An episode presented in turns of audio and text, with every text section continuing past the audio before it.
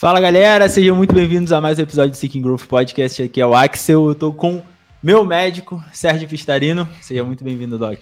Obrigado, é uma honra estar aqui hoje, Axel. E a gente vai falar sobre doping, né? A gente vai falar sobre. Em inglês eles chamam de PEDs, né? Performance Enhanced Drugs. Até perguntei pro Sérgio se a gente tinha alguma nomenclatura em português, e a gente não tem necessariamente, né? Mas drogas que otimizam ou que melhoram a performance de uma maneira geral. E a gente vai tirar, eu particularmente, né? Vou tirar várias dúvidas e que são dúvidas de vocês também. Essa temporada, no, na temporada oficial dos games, a gente teve muito caso, né? Não, até o momento, não muito mais do que a gente já teve antigamente. Pelo que eu vi aqui, ali em 18, 19, tivemos 19 testes positivos, tanto em 18 quanto em 19. Em 20 21, acho que não, não tem todas as informações ainda. E esse ano a gente teve 22 até o momento. Então não é um número tão mais alto assim. Talvez porque muitos foram aqui na nossa região, né? Aqui na Copa Sul. A gente tem essa impressão. Mas, sei lá, tá em, tá em alta no momento isso, né? E eu tenho uma impressão também que. Primeiro, antes de tudo, me apresentar aqui um pouquinho. Isso, por favor. Sou Sérgio Pistarino, médico do esporte. Acho que quem é mais seguidor do Axon há um bom tempo já me conhece, quem é da comunidade também aí me conhece. É, eu sou médico do esporte formado pela USP, é, tenho uma experiência com CrossFit desde 2015, é, sou praticante também do CrossFit e um fã aí, como vocês também são. É, Axel, também acho que, complementando um pouquinho o que você falou, provavelmente também aumentou o número de testagens. Isso. Então, talvez o número de casos positivos está bem parecido, mas talvez com uma amostragem muito maior do que no primeiro ano. Eu acho que eles estão cada vez testando mais, então o percentual talvez é menor. É, então o histórico, né, do o histórico do doping no CrossFit, né, que é sobre isso eu, eu usei falar, não sobre as substâncias propriamente ditas, sobre o uso, né, por quê, do que, para quê, mas o histórico foi que, se eu não me engano, ali em 2016 para 2017, tiveram várias acusações de pessoas aleatórias na Meridian Regional, na Europa. Só que falaram, não é a galera que tá no topo que tá usando. É a galera que tá tentando chegar, é a galera que tá no meio do bolo, que tá usando e muito. Um belo ano eles decidiram testar. Eu acho que foi 18 até. E foi ali o primeiro ano que teve esse boom. Eu acho que tinham em média ali de 9, 10 casos por ano. Nesse ano de 2018, só na, nas regionais ali foram 14, 15 por causa dessa, desse teste aleatório, né? Desse teste independentemente da colocação. Uhum. Pegar aleatório, 15, 22 e testar. E aí bastante gente caiu. Mas, e eu tenho que parar aqui rapidinho, só para agradecer os patrocinadores. Então, esse podcast é trazido a vocês pela Hopper Nutrition, tá? Tá tudo na descrição, vocês já sabem como é que funciona. Se precisar de algum suplemento para auxiliar na saúde ou na performance, vai lá na Hopper e usa o cupom AXEL10.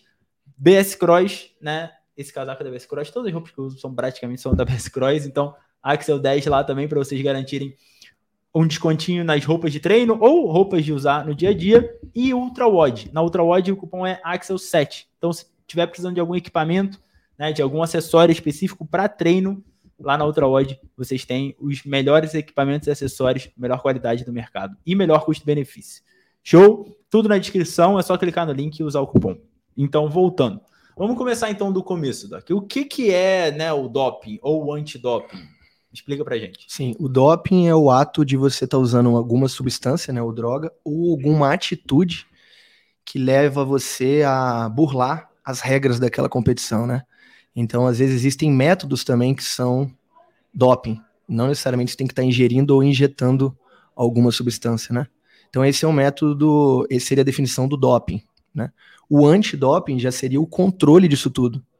Né? Então, isso há muito tempo atrás, né, talvez 40, 50, 70 anos atrás, existia um grupo de pessoas que, que são naturais e competem e que acham, de certa forma, um absurdo alguém estar tá burlando essas regras. Então, foram criadas associações, agências em vários países. Cada Olimpíada, a cada Olimpíada, que é um marco, isso foi evoluindo, né? Para tentar captar os trapaceiros, vamos colocar assim. Então, a atitude de estar tá usando essa substância é, é, algo proibido, algo criminoso dentro das confederações esportivas. Né? Então, é, quando a gente fala de, de, doping no Brasil, geralmente a gente associa a anabolizante. Né? A gente já conversou várias vezes sobre isso e, e eu por ter você e ter contato direto, eu sempre pergunto e você já me explicou, mas é só anabolizante que é doping ou não? Como é que. Você já falou que não só né, o uhum. consumo, mas alguns métodos também, mas dentro do consumo, só anabolizante que seria o doping? É, o, aqui no Brasil a gente acaba falando muito isso, né? É, dos esteroides anabolizantes, essas são é, é uma classe de substâncias proibidas, mas existem outras classes também. Por exemplo, um exemplo clássico é diurético. Então, por exemplo, diurético. Por que, que você estaria usando diurético para burlar é, uma competição, né? Talvez em um atleta que tenha um, um, lutador que tenha que baixar muito peso faça sentido. Mas em crossfit não faz talvez tanto assim, mas mesmo assim é uma categoria doping. Por quê? Porque ela acaba mascarando, né? Você está acentuando a sua, a sua excreção urinária para tentar jogar fora o máximo de substâncias proibidas. Então é um método, vamos falar, usar um diurético seria um método para burlar o, os testes, né? É um, um, outro também método, e que também todo mundo conhece, que o Armstrong usou muito, é, então é, é, retirar né, o, o, sangue, então ele acentuava ali a concentração de hemoglobina, concentrava mais o oxigênio, e, e de uma forma ali meio até hollywoodiana, ele conseguia retirar isso tudo, né? Então usava um método que, né, para concentrar e para retirar para não ser pego. Então não tinha de fato uma substância em si que ele usava, né? é mais a metodologia que ele, que ele fazia. E por aí vai. A gente tem. Eu não tem como nem. Eu nem sei quantas substâncias estão atualmente nessa lista. É, remédio de asma também, né? Remédio de asma, corticóide, porque... que é remédio para dor, né, anti-inflamatório. É... Estimulantes sexuais, né? Então tem, tem uma infinidade aí de substâncias, nem sempre são substâncias que vão fazer você ganhar músculo ou aumentar a resistência na atividade, né? finasterida. Então, finasterida que é um remédio para calvície e queda de cabelo. Esse ano teve um atleta que caiu. É, é teve um atleta que caiu. É, é doping também, por quê? Porque ele também deixa de ser mascarante, né? Então, você, vamos falar off-season. Depois a gente pode falar sobre isso também em season, off-season. Você faz um ciclo dependendo, né? E aí você começa a chegar próximo da competição e pode ser testado, então você começa a querer cair os níveis de testosterona e a finasterida ajuda a cair isso mais rápido. Ah. Então, né, ela, na verdade, vai estar tá fazendo até o efeito contrário do que seria o esteroide, mas a pessoa está usando aquilo para não ser detectado. Entendi, né? entendi. É, o, o, Gabriel do Med Performance, sabe? Sim, sabe sim, quem é? Então, sim. o Gabriel é, é, Sigo ele de perto, né? Bem, bem amigo meu também. Muito bom, também e ele, ele falou, ele fez uma análise, assim, sabe, sobre alguns atletas, sobre a. Foi o, o atleta chamado Phil Tum, né? Que falou sobre a finasterida, mostrou até a receita e tal do médico dele tudo. Só que é aquilo, né? Beleza. A gente vai entrar nesse ponto também. Aí o Gabriel levantou algumas hipóteses lá que falou assim, cara, meio estranho, no mínimo. E de qualquer maneira, né, é até um artigo aí que você, você colocou, né? Artigo da, 211. Da, é da associação? É da, é da, da UADA, né? Da, é da UADA, uhum. né? Que é o atleta que é responsável por tudo que ele coloca para dentro do corpo dele, uhum. independentemente do que Por seja. negligência ou ignorância Exato. Mesmo que ele seja ignorante, ele não sabe, ele ah, é responsável. Então é responsável, é responsabilidade dele saber exatamente o que está indo para dentro do corpo, né? É, mas antes da gente entrar nesse ponto específico, é, uma coisa que está muito na moda também, recentemente, ficou muito na moda é o SARMs. Né? E o que, que é o que, que é o SARMs? Qual que é a diferença entre o SARMs e um esteroide anabolizante, por exemplo? Sim, SARMs então ficou extremamente na moda, eu acho que talvez nos últimos cinco anos e principalmente no CrossFit, né? A gente tem, tem visto aí vários atletas sendo pego, pegos com SARMs, inclusive atletas brasileiros. SARMs são análogos né, de receptores androgênicos. Então, substâncias que mimetizam, elas simulam o que às vezes os esteroides fazem, outras substâncias fazem. Então, são substâncias artificiais, né, não são substâncias bioidênticas, e, e tomaram grande proporção nos últimos anos, né, de forma underground. Então, em quase nenhum país essas substâncias são legais, e talvez até com esse todo. É, vamos falar assim, é, eles ganham força por, por serem underground. Então é algo assim, ah, isso vai funcionar mais, isso vai já ser mais forte. Já que é proibido. Já que é proibido, é isso que bom. é o que funciona, é isso que é bom, né? Então eu acho que ganharam muita popularidade quanto a isso, com esse uso do, é, underground. Né? E pelo que a gente sabe, tipo, traz algum benefício assim real para performance? Porque a gente viu muito, né? Inclusive da lista que a gente tem desse ano, foram 22 atletas até agora, né, punidos, e pelo que eu te eu falei, acho que foram oito ou nove, pelo menos, com o GW 1516, que é Cardarini. Cardarini, né? É o nome como é que chama? O nome científico, sei lá. Não. Esse é, é, a substância ativa. É, é. é, E tem esse código. A maioria dos SARMs também, eles acabam tendo, tendo códigos, né? É, eu acho que só de SARMs a gente tem pelo menos 250 tipos conhecidos no mundo. Né? Então, com vários tipos de ações. Algumas ações têm alguma relação realmente de benefício, e outras foram substâncias que foram sendo encontradas e depois não faziam muito sentido o uso, né? Não são substâncias tão novas assim, então tem algumas que foram lá também dos anos 70, 80. É, a maioria dos estudos eram para realmente desenvolvimento do tratamento da obesidade, emagrecimento e também para sarcopenia, que seria essas pessoas que precisam ganhar um pouco de massa muscular, né? Por, por determinados tipos de doença, uhum. câncer, caquexia e etc. É, mas sempre no início desses estudos, quando começavam os estudos animais, começaram a aparecer efeitos colaterais que, para metodologia científica, né, a gente tem que seguir ali é, passo a passo, isso demora anos, são efeitos colaterais que, que impediam o desenvolvimento depois em pesquisas humanas, né?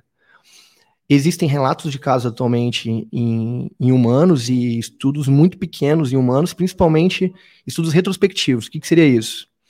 É, você chega às vezes numa academia ou num box e, né, eu como médico do esporte, eu vou fazer uma pesquisa aqui. Aí vou lá, vamos fazer um teste anônimo, ou talvez, né, é, se identificando, quem já usou SARM? Ah, por quanto tempo você usou? Como é que foi? O que, que você sentiu? O que, que você não sentiu? Aí faz os exames e vê o que acontece. Uhum. Então, são estudos que a gente fala de baixa magnitude científica, né, quando tem esses estudos. Então, isso não, não significa só porque alguém perguntou se usou SAM e a pessoa fala, não, eu, eu usei no acondicionado comigo, que agora eu vou poder replicar e continuar usando porque alguém respondeu que no acondicionado com ela Sim. e os exames dela estão bons, né? Sim. Então, todos esses estudos foram paralisados, né? E, e, e, nenhum país tem essa liberação do uso de SAM, eles são em uso underground. Por que, que você acha que a galera opta tanto por isso? Né? Foi o que o Rick caiu em 2017, se eu não me engano. Né? Isso. É... Ele caiu com a Astarini. É, ele caiu com a Astarini e esse ano, no ano, no ano seguinte, o irmão dele caiu com Ostarini também, uhum. se eu não me engano, uhum. né? Então tava muito no hype. E nessa época, se eu não me engano, era meio que podia fazer nas farmácias do Brasil ainda. Isso, legal, legal você comentar isso. Porque. Farmácias manipuladas, né? Isso, porque existe uma diferença também do que chega isso, chega no Brasil de forma industrializada, né? Então, vamos falar assim, os laboratórios, os grandes laboratórios trazem, e também existem liminares que podem, dependendo de alguma farmácia, algum importador, trazer determinada substância. Isso já aconteceu, por exemplo, com melatonina, com DHA, e também já aconteceu isso com SARMs. Uhum. Então, eles já entraram nas nossas prateleiras em forma manipulada oficialmente e já saíram também, já anos e anos, porque essas liminares vão caindo, né? Então, chega alguém da Anvisa e fala, opa, isso aqui Sim. não, não faz sentido. Mas às vezes demora alguns meses para ser quebrado isso na justiça, então fica na prateleira. E, e, a gente acaba encontrando no Brasil de forma underground em industrial também. Então tem algumas marcas undergrounds que vendem aí, como também a gente sabe que existem os esteroides de forma underground, né? Então, é, por que, que você acha que a galera optou muito por isso? Porque, né, e aí eu vou sempre trazer o meu lado, porque é o lado de quem tá, o praticante, que tá treinando, que tá querendo melhorar e ouve aquelas coisas, né? A promessa do Sarmes, pelo que eu pude acompanhar, assim, né, foi que não tinha efeito colateral. Exato né, em relação aos esteroides anabolizantes. Então todo mundo tinha medo de tomar, entre aspas, bomba, né? Não, bomba não. Uhum. Agora, SARMs não tem efeito colateral e tem uhum. quase o mesmo efeito do, do anabolizante. Sim. Quando, na verdade, tipo, já tinham os estudos, né? Meio que com, uhum. com animais, já mostrando esse efeito colateral nada agradável, né? Uhum. Bem perigoso, inclusive. Então por que, que você acha que a galera meio que optou e às vezes ainda opta, né? Por utilizar, a gente viu, esse ano ainda opta, né? 9, 10 pessoas aí optando por usar cardarine pelo uso dessa substância. É, é, vamos deixar bem claro, as substâncias elas vão, elas não são substâncias falsas em relação à promessa, de, à promessa delas, então elas vão trazer realmente vantagem, dependendo de cada SARM vai trazer uma uhum. vantagem diferente, é, a curto prazo, né, como eles só mimetizam ou simulam as substâncias, às vezes eles não trazem também a, o efeito colateral que a substância pode trazer para a pessoa, né? Algumas sim, outras não. Então ficou também isso muito forte na indústria underground de promover que ele não, ele é isento de efeito colateral. Né? Talvez ele não tenha aqueles efeitos colaterais clássicos, por exemplo, de uso de testosterona, que você vai saber que vai dar de em curto espaço de tempo acne, queda de cabelo, né, virilização do clitóris na mulher, engrossamento de voz, enfim. É, mas a médio e longo prazo, e essas substâncias também, em todas as pesquisas, e também até hoje, como venda underground, é, eles colocam que isso é para ser usado a médio e longo prazo. Então, em pouco tempo você também não vai ter muito resultado, nem benefícios, uhum. e também em pouco tempo não vai aparecer também muitos efeitos colaterais. Né? Então, fica, fica um pouco nisso, fica nessa, nessa questão. Agora, é, é aquilo, né? Se não tá sentindo na pele agora, todo mundo acha que pode tomar. Né? Também tem isso, é, às vezes, né, como é que tá por dentro?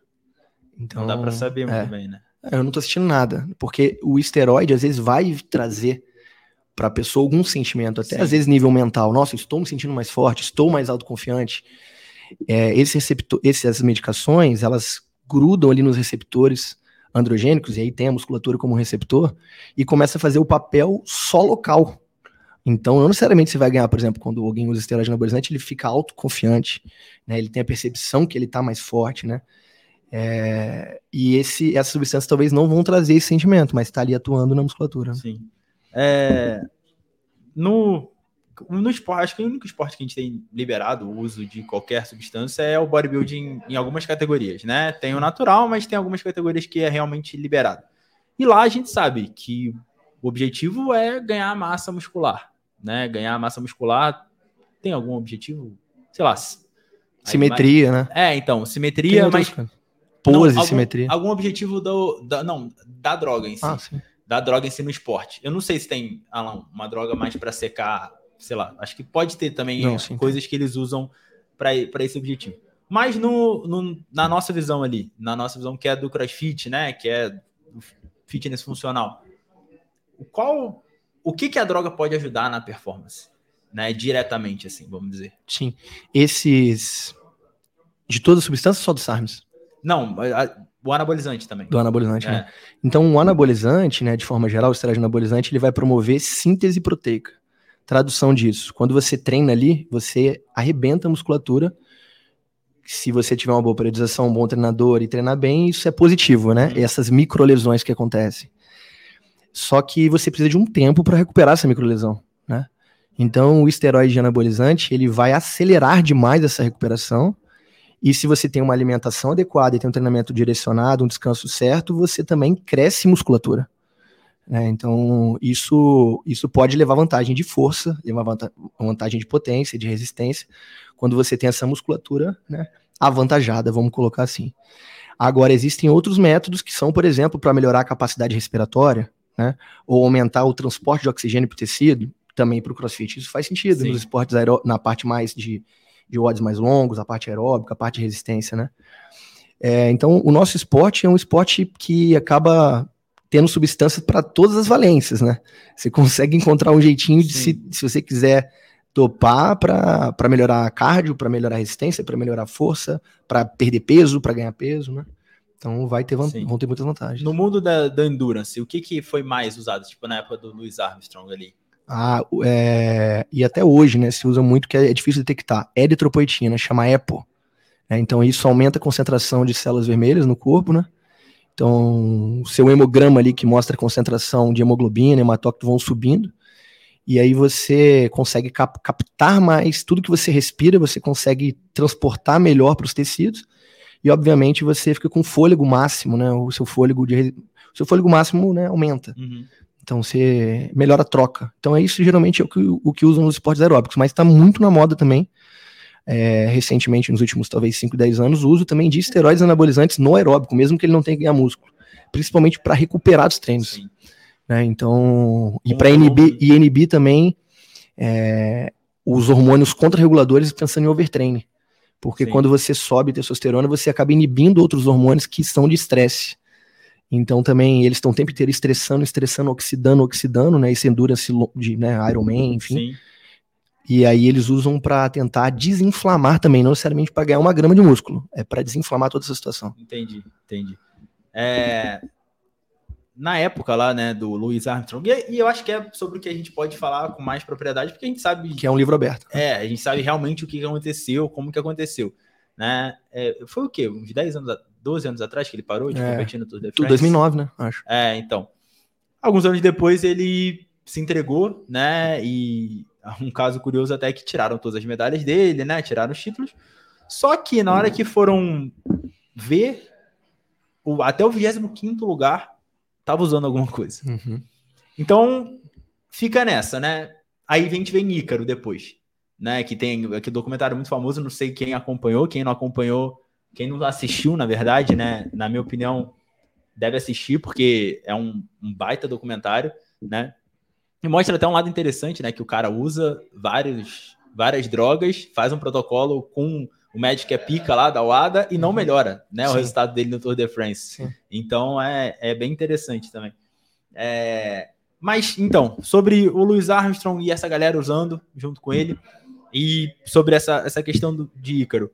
Aí às vezes a gente fica meio desacreditado, né? Muitas pessoas passam por isso. Ah, todo mundo usa. Ah, o que, que você acha sobre, sobre Eu acho isso? que o Ícaro trouxe vamos pensar como a maioria dos documentários, eles são também um pouco de sensacionalista. Eles, eles, né, eles querem que a gente comente igual a gente está comentando agora. E ele trouxe uma ponta que não talvez representa realmente tudo que acontece no mundo. É, foi algo governamental de envolvimento ali de milhões de reais para algo político, né? Então, para uma ascensão política. Então, é, vamos falar assim, para a gente, vocês têm ideia quanto é o preço de um, de um antidoping ou para quanto quanto um atleta comum, né, ele vai conseguir, ele vai ter que investir para ele começar a pensar em substâncias ou em uso que vai conseguir burlar, que não vai conseguir burlar o sistema. Isso, eu acho que se não for algo bem é, organizado a nível, né, a nível muito governamental mesmo, ou de uma grande marca por trás, né? Não é, então, não, não é, é acessível. fácil, né? Não é acessível isso, né? Isso não é prática acessível. Parece que a gente pegou isso do Ícaro e falou assim, ah, então também todo mundo crossfit faz igual. É, então. É, o crossfit realmente não teria nem condições financeiras de fazer tudo isso que o Icaro fez, entende? Sim. Nenhum atleta não valeria a pena nem investir, nem que se fosse, talvez, num grande atleta mesmo, hoje do Games, para falar que ele daria um retorno de tudo isso que foi feito, entende? Então, se não tem algo por trás muito grande, não, não, não vale a pena fazer esse investimento. Acaba sendo mais uma teoria da conspiração. Virou teoria da, da conspiração. Teoria da conspiração, né? E, na minha opinião, uma muleta até, né? Porque e é interessante. É o que todo mundo quer. Na verdade, é o que todo, toda pessoa que tá por baixo isso. Go gostaria de estar tá falando, tá vendo? Tem o Ícaro, né? Então dá views, né? Sim, é. E aí vira aquela muleta, né? Ah, não, é porque tá usando. É porque tá usando, é porque tá usando. Só tá lá porque tá usando. É...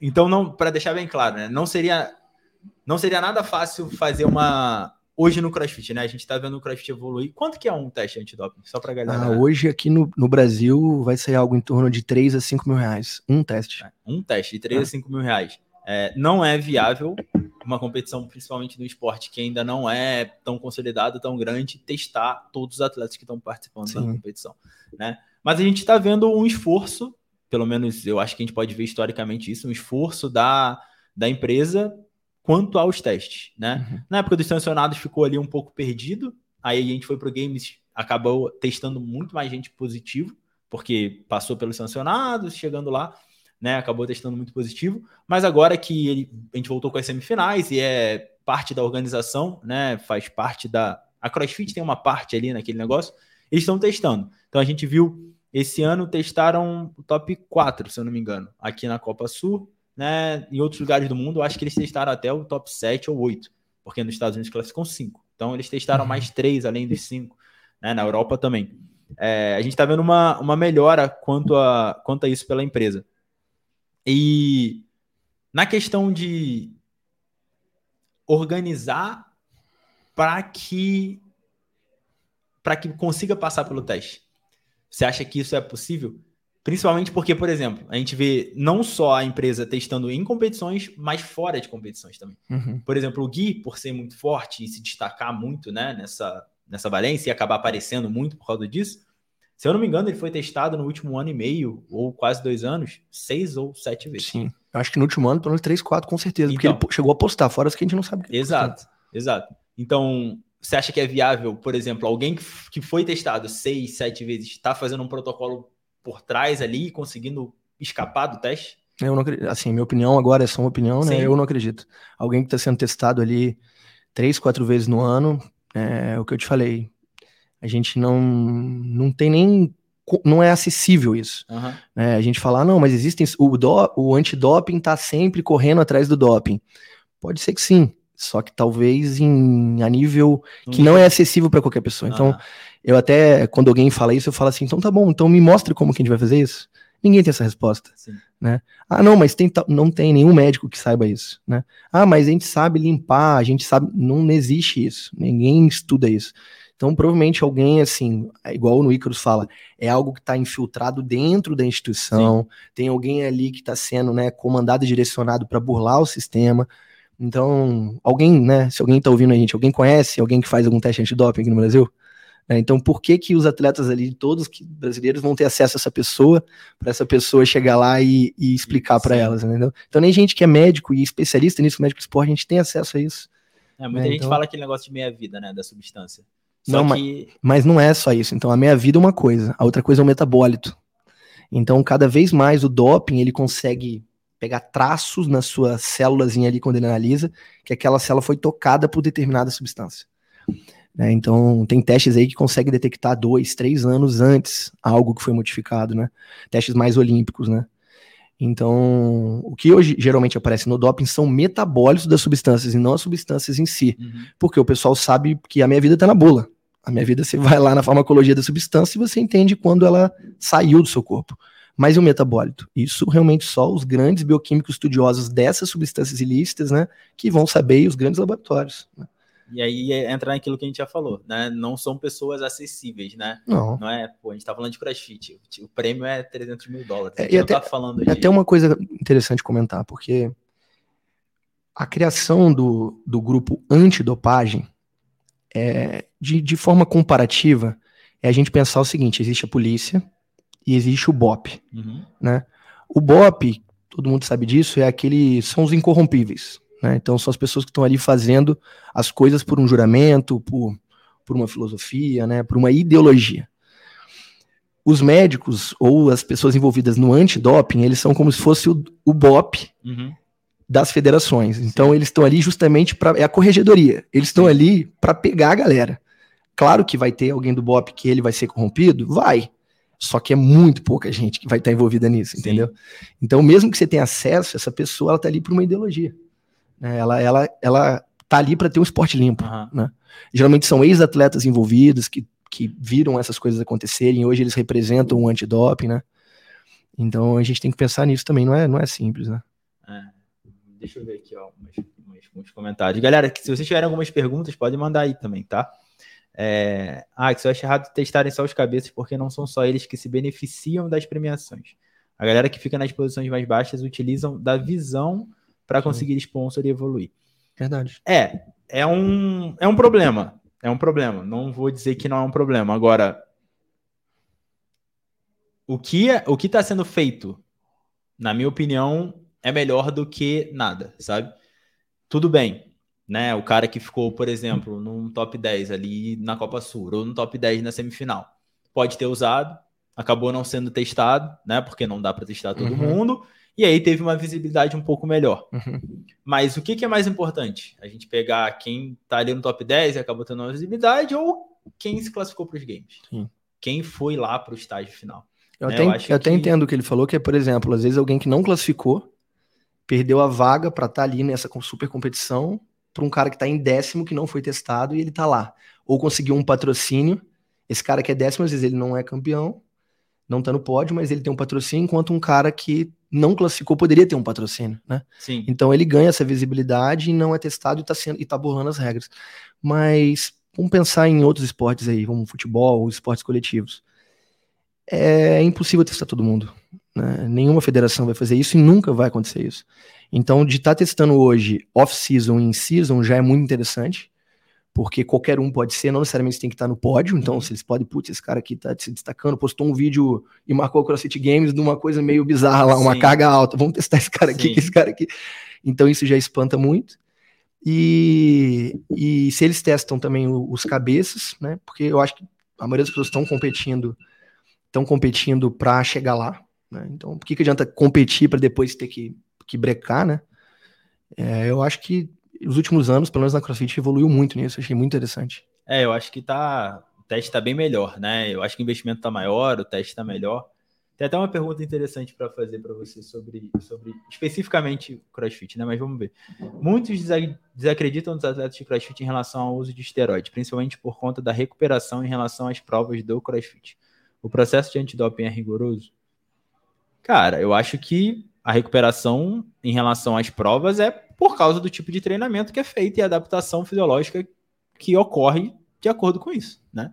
Óbvio, Sim. se você botar alguém que não treina crossfit, não está acostumado com esse volume para fazer as provas do game da vida, a pessoa não vai aguentar dois dias. Sim. Agora, os, os caras estão lá, e as meninas estão lá há cinco, seis anos fazendo justamente isso. Às vezes, no treino, puxando muito mais do que até tem na competição. Né? Então, Sim. acho que é um, um, processo de adaptação fisiológica do corpo. Sim. Né? Tem uma. Quando a gente fala em performance, né, esses caras estão lá na ponta a gente fica ali jogando como se fosse pessoas reais que estão ali treinando com a gente no dia a dia. É, sei lá, quem que é Lewis Hamilton pilotando um carro, quem que é o Bolt correndo, quem que é o Roger Federer jogando tênis. A gente pode treinar ou usar as mesmas substâncias, fazer as mesmas coisas, comer, a gente não vai ser essas pessoas, né? Aí, como a gente são pessoas que são mágicas, a gente sempre acha que eles estão né, usando essas substâncias ou burlando de alguma forma, né? mas são pessoas que é uma, é um, são junções, né, para eles estarem, já para pensar que são 30, 40 pessoas no mundo. Sim. Existem pessoas que se destacam em algumas coisas, como em todas as áreas são assim, né? Então, são mortais como nós, mas com determinadas vantagens fisiológicas, né, que vão fazer, vão fazer ser o que eles são. É, e históricas até, né? Na hora que a gente pega um, um, o livro do Malcolm Gladwell, Outliers, ele fala muito sobre as oportunidades que certas pessoas têm desde que nasceram né? E como isso muda o resultado final depois de quando elas estão com 20 anos de idade. Por exemplo, o Phelps da vida, né? Fisiologicamente, ele nasceu para natação, né? A gente pega as medidas dele, né? Antropométricas, é perfeito para o esporte. Sim. Só que se ninguém tivesse colocado ele numa piscina, também não ia adiantar de nada. Né? Então, ele foi colocado numa piscina logo novo, né? Sei lá, com 4 anos de idade, já estava nadando, foi incentivado a nadar, teve bons treinadores no meio do caminho. Então, tudo isso foi somando foi sendo construído para que ele chegasse a ser o Phelps. Sim. Né? E assim com outras pessoas, né? Bolt e tal. Então, é, são uma soma de fatores que vai, vai levar esse produto final, só que a gente só olha o produto final. A gente Sim. esquece da soma de fatores, a gente esquece do que aconteceu antes até chegar àquele ponto. É, uma pergunta, não sei se você já viu aquele cara, Andrew Hiller, sabe quem é? Não. É um gringo que tem feito críticas, algumas razoáveis e importantes até para a evolução do esporte, na minha opinião, né? Coisas sobre Judge, né? Alguns pontos interessantes, mas ele pesa demais a mão no meu ver, exagera para tentar provar o ponto dele, sabe? E eu não, não acho isso legal, né? Principalmente porque ele expõe demais certos atletas por causa disso, como se a culpa fosse do atleta, de vez em quando. E não é necessariamente do atleta. E ele começou a fazer agora uma série, é, Natty or Not. Então, natural ou não, né? basicamente analisando só as fotos e vídeos dos atletas no decorrer da, da, no decorrer da história deles no CrossFit, que a gente tem acesso, né? Então, sei lá, desde os primeiros posts no Instagram, desde as primeiras participações numa regionais que a gente tem acesso ao, acesso ao broadcast, games. Você acha que dá para ter uma noção de se a pessoa usou ou não alguma coisa no meio do caminho, baseado apenas nisso? Acho que não. É, até o próprio CrossFit postou ontem, antes de ontem, a Tia Claire. Você viu essa evolução? Não, então. Não mas... foi a CrossFit, foi a BTWB. Ah, aquela. Tá. É, é, é, Beyond the Whiteboard. É. Aí postou ela. Uma homenagem para ela de alguma coisa que eu não sei porquê. E ela já em games, né? A evolução física dela nesses últimos cinco anos é uma coisa absurda, assim, de como ela tá mais forte e como ela tá mais definida. E chegou um momento até ela não era gordinha, mas você olhar e falar assim: caramba, tia Claire era gordinha. Por causa do hoje, né? Por causa do hoje. Uhum. Foi, mas aí, se você for ver, é, quando você pega essas fotos, é, existe um, um, filme entre elas, um filme muito grande entre essas fotos. Então as coisas não foram. Tanto que a gente nem percebeu, eu nem percebia que a Tia Claire tinha evoluído tanto fisicamente. Sim. Então são cinco anos, né? E realmente cinco anos dá para evoluir fisicamente né, de uma forma assim bizarra. E outra coisa, o CrossFit, a modalidade CrossFit é, é algo que a gente está ainda conhecendo. Sim. Como o corpo vai desenvolver. A gente não, você fala isso também muito, né? É, a gente nem sabe ainda as características físicas do atleta do CrossFit, qual que é a média disso tudo, porque cada hora tá parecendo uma coisa diferente, né? Então, o desenvolvimento não é tão linear quanto a gente imagina. Talvez o CrossFit venha para mostrar aí um corpo que a gente talvez nunca tenha visto. E é. isso está em evolução ainda. Quantos atletas começaram igual, igual um atleta de ginástica olímpica começou? A gente sabe mais ou menos o corpo do ginástica olímpica, Sim. porque ele começou com 5 anos de idade e vai ficar lá de Porto Zanetti, padrão. Quantos atletas ainda vai vir essas gerações que vão começar ali com 5, 6 anos? Como é que esse cara vai estar com 30 no corpo dele? A gente não faz a mínima é, A gente ideia, não sabe né? ainda. É, então ele, ele até usou o exemplo da tia. Ele pegou a tia, várias fotos e tal, e na conclusão dele, no, entre ali 2017 ou 2018 e 2019, ele acha que ela usou alguma coisa. Por causa da evolução dos braços e dos ombros, principalmente. Dos braços, principalmente, e dos ombros ali também, dos membros superiores. Mas sei lá, eu acho que tem tanta variável que pode influenciar nisso. Por exemplo, o Justin Medeiros, né? Agora ele tá maior. Não sei se você chegou a reparar nesse sim, game, sim. mas ele tá maior do que ele estava em temporadas passadas, né? Principalmente ele é nos membros superiores. E aí a gente vai ouvir, entender um pouco mais o que está acontecendo, o que, que ele está trabalhando. Em 2020 teve o CrossFit Total. O buraco dele foi Strict Press. Uhum. Desde 2020, ele tem um treinador específico de powerlifting, não sei necessariamente de powerlifting, mas um treinador basista, sabe? De força, para melhorar o, o, strict press dele. Então ele aumentou muito o volume de membros superiores nos últimos dois anos. Isso causou uma mudança no corpo dele, né?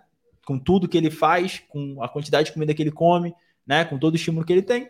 E em dois anos, ele teve uma mudança. E super jovem. Super jovem. Porque ele é né? jovem de idade. É, 21 para 22, né? Uhum. Ele começou com 21. Sim. Começou, não. Foi pro Games com 21, 2020, tá com 23 agora. Então, causou essa mudança nele. Estímulos de treino e de alimentação. E ele focou no que ele tava mais fraco. Isso. Então, Cara, é meio foda você falar, ah, não, porque ela teve um desenvolvimento maior de braço. Tá, e se ela focou mais em treinar, desenvolver os membros superiores e os braços naquela época? E ela não tinha feito isso anteriormente. Sim. Meio foda, né? Sei lá, eu não. Eu achei. Eu já não gosto muito das coisas que ele fala. Tem coisas, como eu falei, que são interessantes, mas no geral eu acho que ele. Ele mais. A gente vê até. É né, a gente tinha uma uns conceitos de composição corporal, né, e físico, né, ectomorfo, mesomorfo e que isso às vezes foi base para muito para muitos outros esportes, né? E hoje está muito claro isso, que você consegue migrar de um tipo corpóreo para o outro. Até dentro do fisiculturismo você vê pessoas passando de categorias que você fala assim, esse cara nunca chegaria nisso e hoje em dia ele está chegando, né? Então isso está desconstruído, assim, que a pessoa não poderia desenvolver tal coisa, né? Então, acho que eu acho que ele está também sensacionalizando é, um então, pouco. Tá querendo, né, é. viu é. Tá jogando lá. Aí ele já. Eu, agora que você. Quando você falou o nome, eu não sabia quem era. Uhum. Mas depois você contou o que, que ele faz, eu já também ouvi você falando sobre ele e já vi ele lá também. É, então, acho demais para like, sabe? Sim. É. No Sevan, o Sevan eu gosto do Sevan, né? O Sevan era diretor lá da, da, da equipe de mídia da CrossFit até 2018. E ele é sem papas na língua mas ele não faz esse tipo de coisa, sabe? Inclusive os caras que estão lá com ele é, também que acompanham o programa com ele, né, que falam sobre programação, sobre análise dos, dos games, também não chegam a bater nesses pontos. Porque é aquilo, né? Você está acusando uma pessoa sem ter prova. Muita gente fala, né? Outro dia, um ponto interessante, acho que para a gente caminhar para o final aqui. É, se alguém tiver pergunta, galera, manda aí, tá? É, esses dias o cara, um cara me perguntou no, e talvez você até veja isso um pouco no consultório, né? Um cara perguntou para mim assim: é, como é que os atletas fazem para passar, para burlar o antidoping? Aí foi um cara que nunca tinha feito pergunta, né? Eu consigo acompanhar mais ou menos, entender. Aí eu falei, cara, ao invés de você estar tá me perguntando como é que eles treinam, como é que eles se alimentam, como é que eles se recuperam, como é que eles dormem, como é que eles trabalham na parte de mentalidade, você está querendo o atalho, você está querendo o caminho mais fácil. E, cara, quem procura atalho não vai chegar a lugar nenhum, né? O destino de quem procura atalho é fracassar, é ser um uhum. fracassado, na minha opinião. Porque até se eles estiverem tomando, ou estivessem tomando, ou tenham tomado algum dia, não é só tomar que vai chegar lá. Senão Sim. qualquer um estaria lá. Sim. Né? E você e aí volta a falar o que você falou no começo. Às vezes, é claro que vai fazer a diferença, vai ter inúmeras vantagens de estar usando o doping, mas é aquela pessoa que já está ali, né, talvez próxima de entrar, e aquilo vai ser uma classificação um pouco a mais se ela chegar lá. Mas ninguém vai sair do zero para elite só porque está usando substância, né? Porque o que vai levar esse cara lá é essa base fortalecida, né? Saúde mental, né? Treinamento mental, né? uhum. né? Bons treinos, boa periodização, é, fatores genéticos, enfim, uma série de suplementação. E isso ao longo do tempo. Também não adianta fazer isso em pouco tempo, né? Então, isso, as substâncias vêm para turbinar algumas coisas, mas elas não substituem um treino bem feito, elas não substituem uma alimentação bem feita e assim vai. Exato. É, um ponto também que eu acabei de lembrar, é, é assim, a gente vai lembrando as coisas no meio do caminho. No CrossFit, né, a partir do momento que a pessoa participa do Open, ela está aceitando participar de um esporte, participar de uma competição e está aceitando ser testada. Então, na minha opinião, a partir do momento que ela está participando de Open da vida, seja o mesmo Open, se ela estiver usando alguma substância, ela está burlando a regra, né, de alguma maneira. Mesmo que ela não vá classificar, enfim, não interessa. Mas no mundo hoje, sei lá, hoje em dia, com esse mundo, com essa alta do fitness de uma maneira geral, eu acho que ficou muito banal. Todas as drogas ficaram muito banais, sabe? Tipo, ah, não, qualquer coisinha tô tomando oxandrolona, né? Todo mundo toma oxandrolona. Ah, oxandrolona não tem problema. É chip da beleza.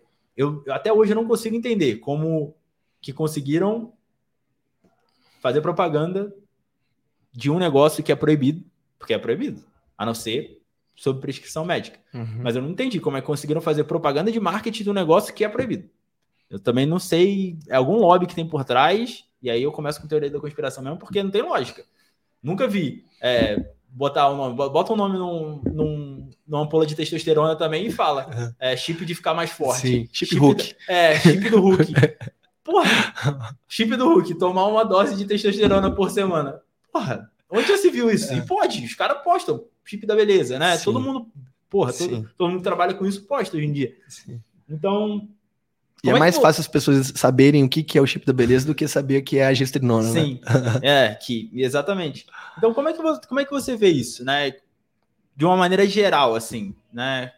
Porque eu acho que. E fala um pouquinho sobre os colaterais também. É, isso que você falou, e é algo bem claro, assim, a nível amador, existe um uso muito maior das substâncias ilícitas do que até o nível profissional.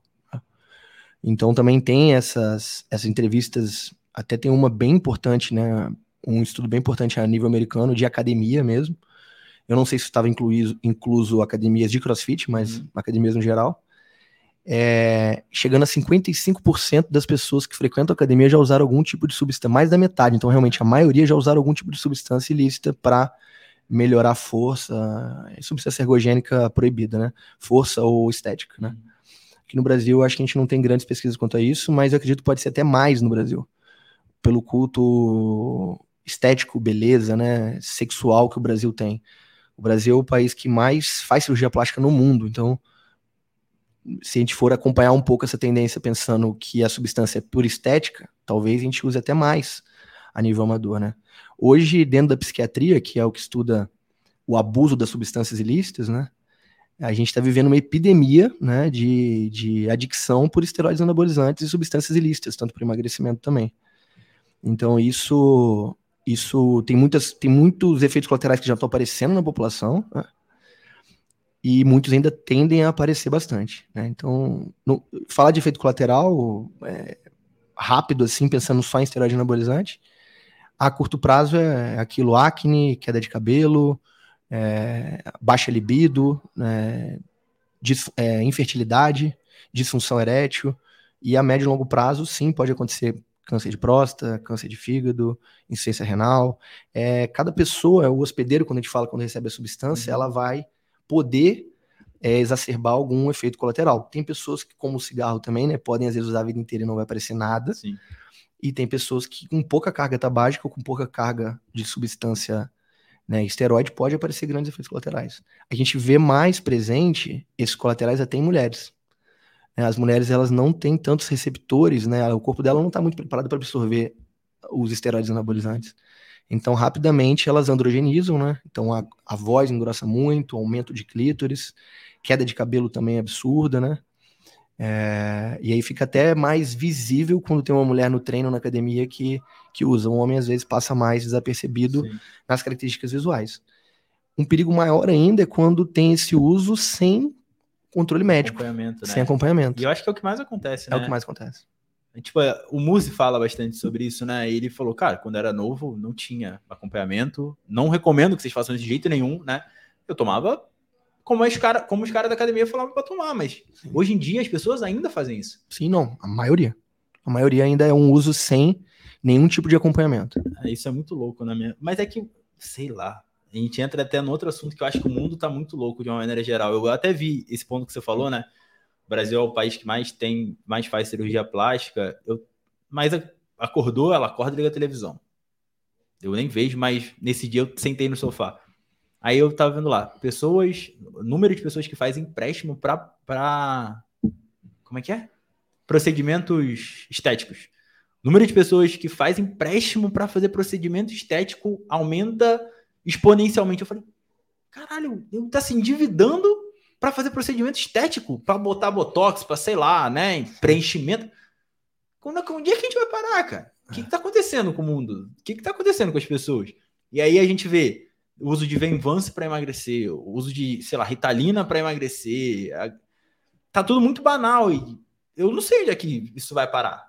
A galera tá usando como, sei lá, a galera tá usando, é, a, é, a galera tá usando como se não fosse uma droga mesmo, sei lá. Complicado demais, né? Complicado demais. E aí tem esse apelo das redes sociais, da estética, do perfeccionismo, né? E aí, se a gente for pensar mais quimicamente, é a tal do efeito, do efeito recompensa, né? Então, dopamina é, vai causar, né, essa... O cérebro rapidamente acostuma com níveis elevados de dopamina, então cada vez você quer mais, quer mais, quer mais, quer mais. Então, começa em um procedimento estético, começa com um ciclo, e depois você vai cada vez querendo ter aquela sensação, né? Então, o seu cérebro quimicamente acostuma com aquilo, né? Então, não é só, né? Então, às vezes tem, tem algo quimicamente que faz a pessoa pedir um empréstimo porque ela quer sentir aquela sensação de um pouquinho mais bonita, né? Então tem algo controlável e algo não controlável no meio disso tudo também. É muito louco, não sei onde é que esse povo vai parar, não. é verdade. Futuro aí, não sei. Deixa não. eu ver se tem uma pergunta aqui no meu. Vê. Porque eu, eu postei aqui, às vezes tem. Chegou alguma pergunta aí? Aqui agora não. Galera, se alguém tiver alguma pergunta, de qualquer maneira, deixe seu like, se inscreve aí no canal. Toda terça-feira tem um episódio novo do podcast e toda quinta-feira tem um vídeo novo com algum conteúdo informativo, algum uma dica de movimento, alguma coisa do gênero. Acho que a gente conseguiu bater, né, no que nas principais, nos principais pontos, no que a gente mais nas maiores dúvidas.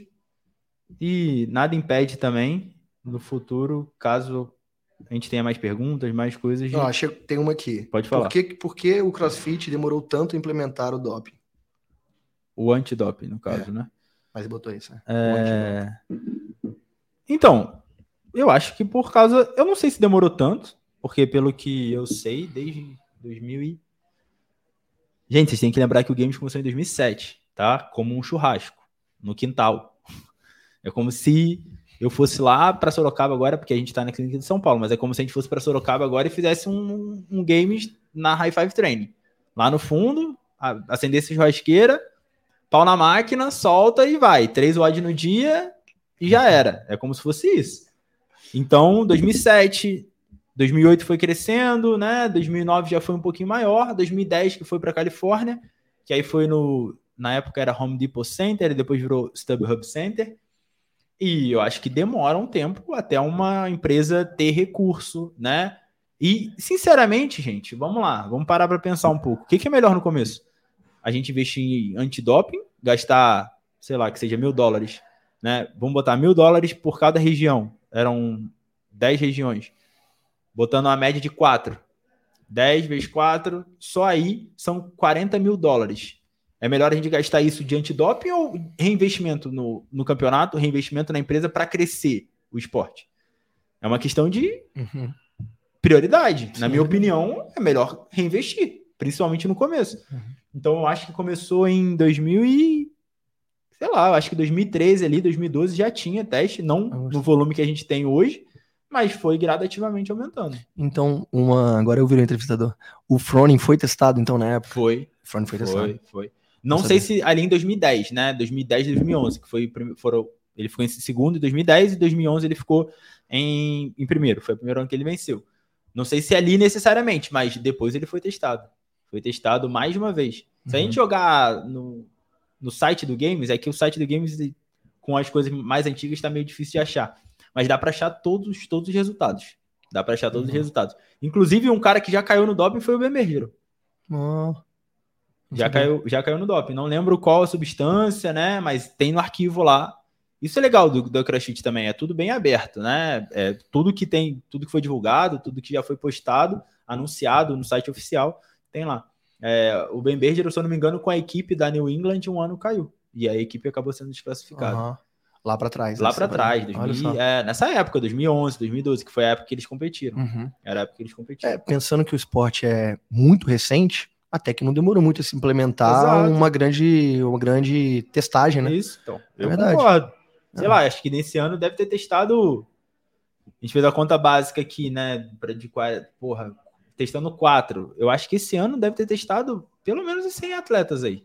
Uhum. Cento e poucos E- atletas. porque como a gente está envolvido aí num esporte que, que promove, eu não tenho dúvida nenhuma disso, talvez o, a pessoa mais condicionada do planeta, eu acho que também todo mundo que está por fora, até para a gente defender a nossa própria bandeira, todo mundo tá por fora comenta que tá, tá tendo uso de doping para chegar desse jeito, né? Então a própria CrossFit hoje, para defender esse título, quanto mais ela Precisa- testar, é, e mais expor que aquelas pessoas estão naturais, mais esse título fica forte e mais ela cresce, talvez, é. né? Não, com certeza. E eu acho que, ouvindo você falar isso, eu pensei justamente no que você mesmo falou um pouco antes, né? A gente não sabe o que o estímulo do crossfit, o estímulo do treinamento de alta performance de crossfit é capaz de causar no corpo e capaz de modificar no corpo. Então, a gente via os caras grandes, trincados, sem fazer o bodybuilding tradicional. Eu acho que isso também que trouxe muita crítica e muito muita dúvida sobre usa ou não usa, sabe? Então, pode ser um pouco um pouco disso também que o pessoal tem que começar a se acostumar. É um estilo de treino que tá- traz um estímulo completamente diferente, que vai causar uma adaptação e vai desenvolver um tipo de corpo completamente diferente do que a gente está acostumado, É verdade. né? Em relação a outros esportes, em relação a outras coisas. E também, talvez a gente tenha a impressão, como, a- como praticante, que tem muita gente usando e to- tá todo mundo tomando, tomando, talvez pela cultura também do CrossFit aqui no Brasil. Sim. E talvez isso em outros países não seja tão comentado e tão falado assim, né? De, desse uso que todo atleta usa e tal. É, então, por exemplo, um exemplo bem, bem prático aqui. Eu nunca vi nenhum atleta dos games lá de fora postando médico.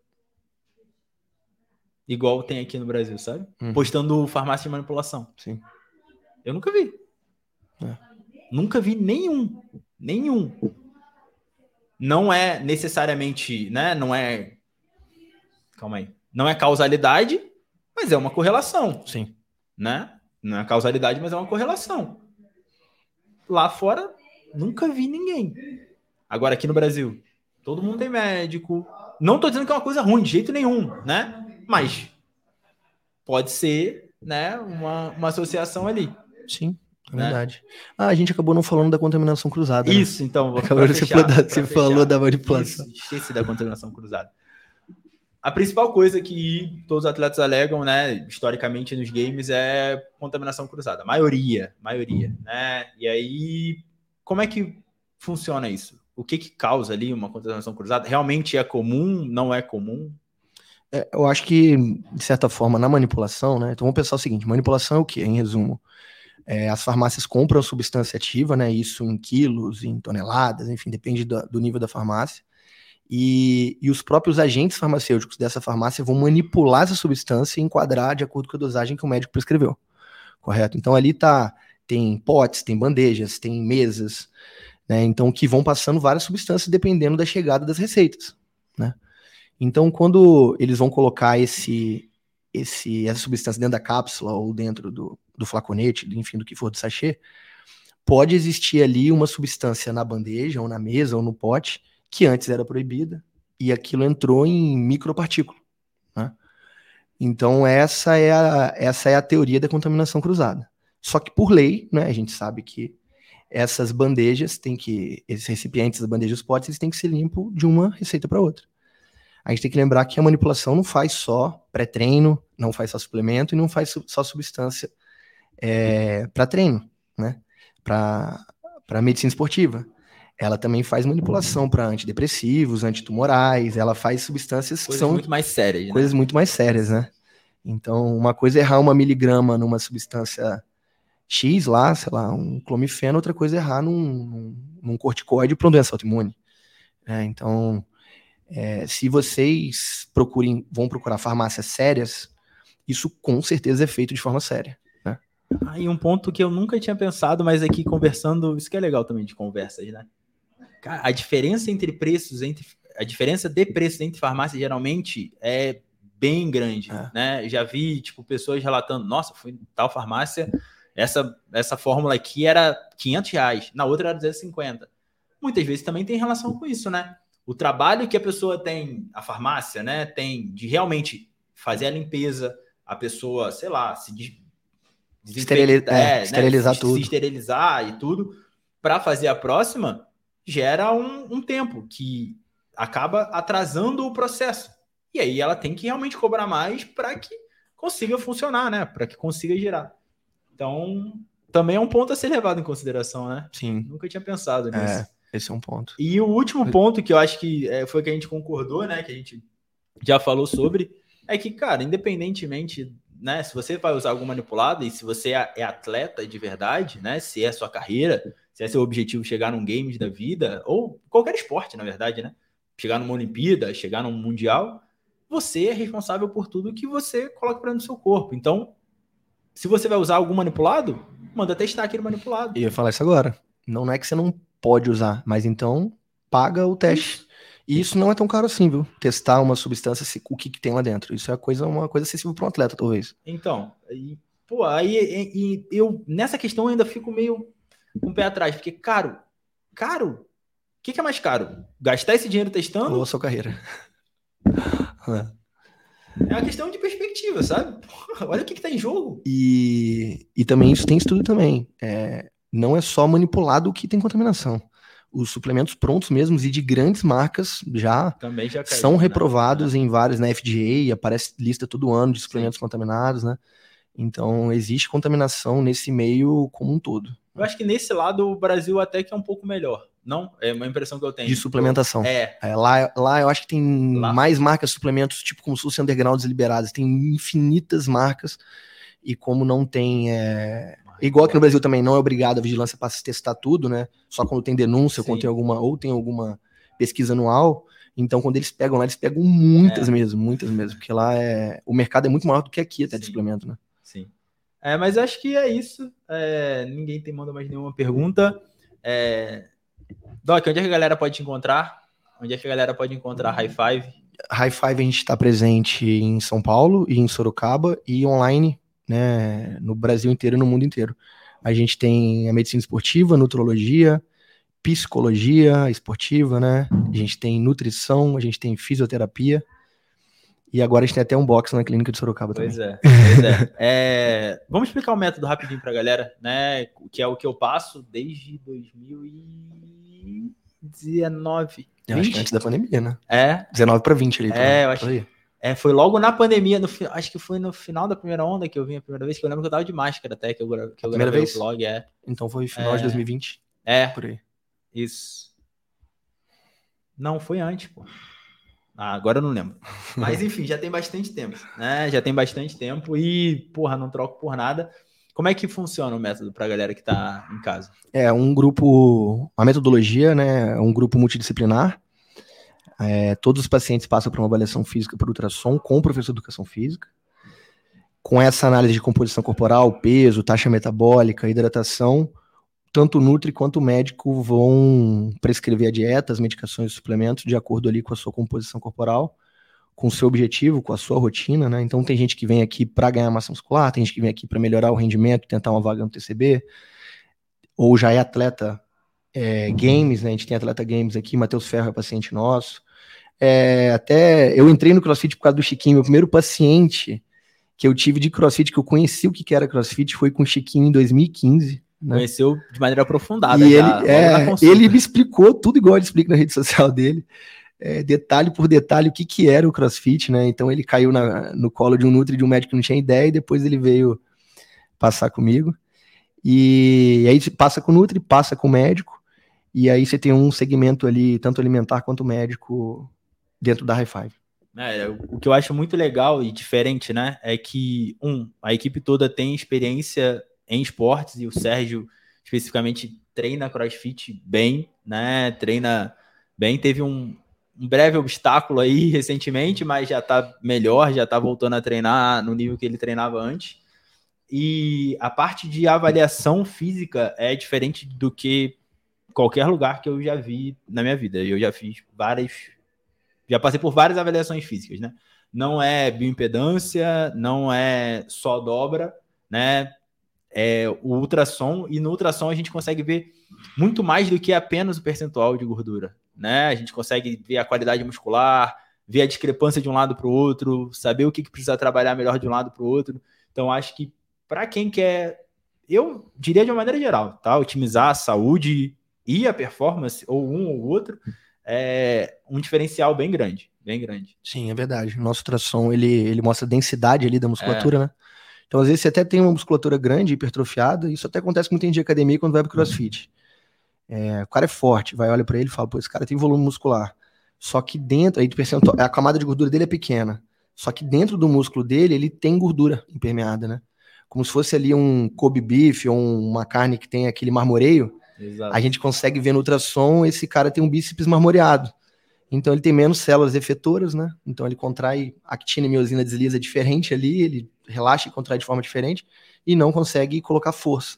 E a gente consegue mudar isso até com padrão de treino e alimentação, isso vai saindo, né? Exato, é, e eles dão dica, né? Não sei se o André ainda tá aqui, mas. Tá o, Denis. É, então, o, o Denis, sempre que eu passo, ele fala, ó, oh, Axel, tal região tá melhor, né? Tá mais densa, você não precisa ficar trabalhando tanto essa região, você pode focar em outras áreas se você, se você quiser, né? Se você quiser desenvolver mais certas áreas.